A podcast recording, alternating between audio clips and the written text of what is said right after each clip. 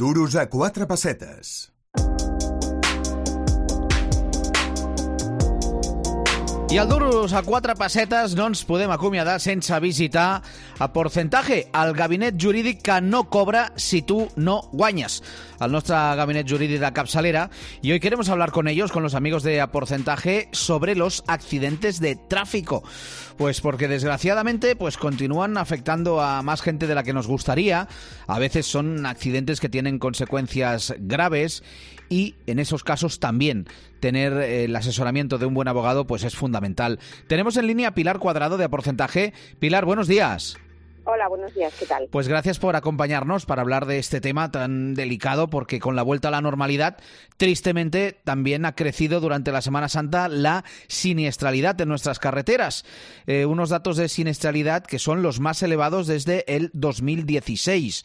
Y claro, a la desgracia de sufrir un accidente se suman muchos casos, pues también problemas económicos derivados del mismo. Es importante ponerse en manos de un buen abogado, ¿verdad? Sí, en este caso es eh, importante que ponerse en manos de un abogado que conozca del tema y que no sea cualquiera, porque parece que con temas de accidentes de circulación todo el mundo se atreve, pero la, en la actualidad el baremo hay unos baremos y unas formas de reclamar y unas obligaciones que es importante que sea alguien especializado y que sepa. Claro, en el tema de tráfico sí que hay unos baremos eh, más o menos específicos sobre qué se debe cobrar eh, en tal o cual circunstancia, ¿no? Sí, eh, hay una ley eh, que está vigente ya desde el año 95 eh, de, y que han ido cambiando y se han ido adecuando más o menos eh, eh, conforme las nuevas eh, formas de, nos han ido aquilatando, pero que desde entonces, desde el año 95, existe una obligación de calcular la indemnización de una determinada manera. Es decir, no podemos mm, calcularla aleatoriamente, Claro. sino que es nos, da- nos explica la ley o nos establece la forma de calcularlo y, no se, y cómo se tiene que reclamar y qué se tiene que reclamar. Vamos eh, paso a paso. A ver, ¿qué proceso hemos de seguir? Eh, desgraciadamente, pues somos víctimas de un accidente de tráfico. Eh, no sé si hay- eh, supongo que habrá mucha diferencia en si nosotros somos o no los culpables de este accidente. ¿Qué hay que hacer? ¿Qué pasos hemos de seguir para recibir una indemnización justa por, por nuestro vehículo o por las lesiones que hayamos podido sufrir nosotros o nuestros acompañantes? Bueno, en primer lugar, eh, el accidente, aunque parezca mentira, lo hemos de documentar, ¿vale? Es decir, tendremos que acreditar que este vehículo ha intervenido y luego eh, en el accidente y después ya la responsabilidad. Pero incluso antes de, de- de ver si somos o no responsables o es el otro vehículo, lo que tenemos que hacer es que el otro vehículo ha participado en el accidente, es decir, intentar eh, conseguir una declaración amistosa de accidente entre los dos vehículos, que acudirá eh, los Mossos en este caso, el Guardia Urbana o quien fuera mm, para que hagan un atestado. Eh, en definitiva, primero, eh, que el otro vehículo es- estuvo en el accidente Sí. y después eh, que si puede ser, pues que evidentemente además sea responsable, ¿no? Incluso en caso de duda eh, se puede cobrar una indemnización, no es algo que no pueda cobrarse. Ujú. Eh, incluso mm, hacer fotos es una buena idea o no va a servir de mucho. A ver, hacer fotos al menos nos dice que el vehículo estaba allí. Eh, no te, eh, en principio sí que es una forma de determinar que ese vehículo eh, intervino. Está claro que en casos de que haya mala fe o que el otro puede decir pues que ese vehículo pasaba por allá, que se detuvo para ayudar o lo que sea. Pero bueno, eso ya dependerá de la parte contraria. Pero bueno, al menos tenemos una foto que establece que ese vehículo estaba allá, más si tiene daños y que esos daños se correlacionan con los nuestros, por ejemplo, ¿no? Claro. Los de nuestro vehículo. Es evidente que cuanta más prueba haya en cuanto a la intervención del vehículo, pues mejor. ¿Qué ayudas tiene derecho a recibir una víctima de un accidente que, por ejemplo, se ve obligada a coger una baja laboral? Exactamente. Si una persona se ve obligada a coger una baja laboral, en principio eh, esa baja seguirá como cualquier otra baja laboral. Eh, pues será diferente si se trata de un accidente itinere o se trata de un accidente eh, no itinere, ¿eh? Eh, porque la protección siempre cuando uno va a trabajar o vuelve del trabajo o está trabajando eh, siempre es mayor que si el accidente ocurre fuera del horario laboral.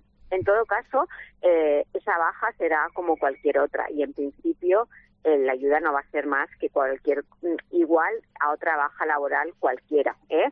En casos de itinere o en casos normales y corrientes de que si la baja, digamos, uno tiene el accidente en un momento no laboral, pues será como si uno hubiera tenido un constipado, para entender, entendernos, ¿no? Lo único es que sí que es verdad que en asuntos graves eh, puede ser que la mutua patronal, si se alarga mucho, aunque no sea un accidente in itinere, mm, tome también esa baja mm, y controle al, al trabajador porque no le interese tener eh, mucho tiempo. En principio, las eh, ayudas serán iguales que cualquier otra baja laboral, no hay una específica. Otra cosa es que luego, eh, a posteriori, se pueda reclamar esa baja laboral e incluso si hemos cobrado menos dinero del que nos correspondía si hubiéramos estado trabajando. Es decir, si ha habido un periodo en que la baja no nos indemnizan o no nos pagan el 100% de lo que era nuestra nómina o de lo que era nuestro salario o de lo que se venía ingresando, pues sí que esa diferencia también se podrá reclamar, pero siempre a posteriori, es decir, cuando uno tiene un accidente, eh, pues como cualquier otra enfermedad o circunstancia. ¿eh? Eh, supongo que el seguro que tengamos contratado es, es fundamental. Vosotros que desde a porcentaje habéis llevado muchos casos de accidentes de tráfico, pues os habéis encontrado con seguros que os han facilitado el trabajo y con otros que dices, ¡ay! que aquí falta esto o falta lo otro. En general, cuando contratamos seguros de coche, pues vemos que hay mucha publicidad basada en el precio, que, que es algo que a los consumidores, pues obviamente nos preocupa mucho, ¿no? Pagar más o pagar menos. Pero mm, deberíamos tener en cuenta también muchas otras cosas, ¿no? Porque supongo que no todas las pólizas son iguales. Efectivamente, es decir, no todas las pólizas son iguales y, eh, tenemos que mirar el contenido pues de la póliza, es decir, desde el seguro de accidentes que tiene mm, el, conductor muchas veces, que aún en el caso de que sea responsable del accidente puede cobrar, eh, los capitales muchas veces no son iguales, es decir, cada póliza y cada producto tiene, incluso dentro de cada compañía, tienen distintos eh, productos y distintas pólizas. Por lo tanto, no solo tenemos que mirar el, el, el precio del seguro, sino también que nos coge o que nos cubre, vamos. Igualmente, pues por ejemplo, pues con si el, tenemos un todo riesgo no tenemos las franquicias. Ojo ahora los todos riesgos, por ejemplo, que muchas veces hacen han distinguido lo que eran los daños cinegéticos que se llaman ahora y que antes entraban dentro del todo riesgo, pero ahora muchas veces los, los diferencian, ¿no? Cuando te colisionas con un jabalí o con un, hmm. un animal de caza.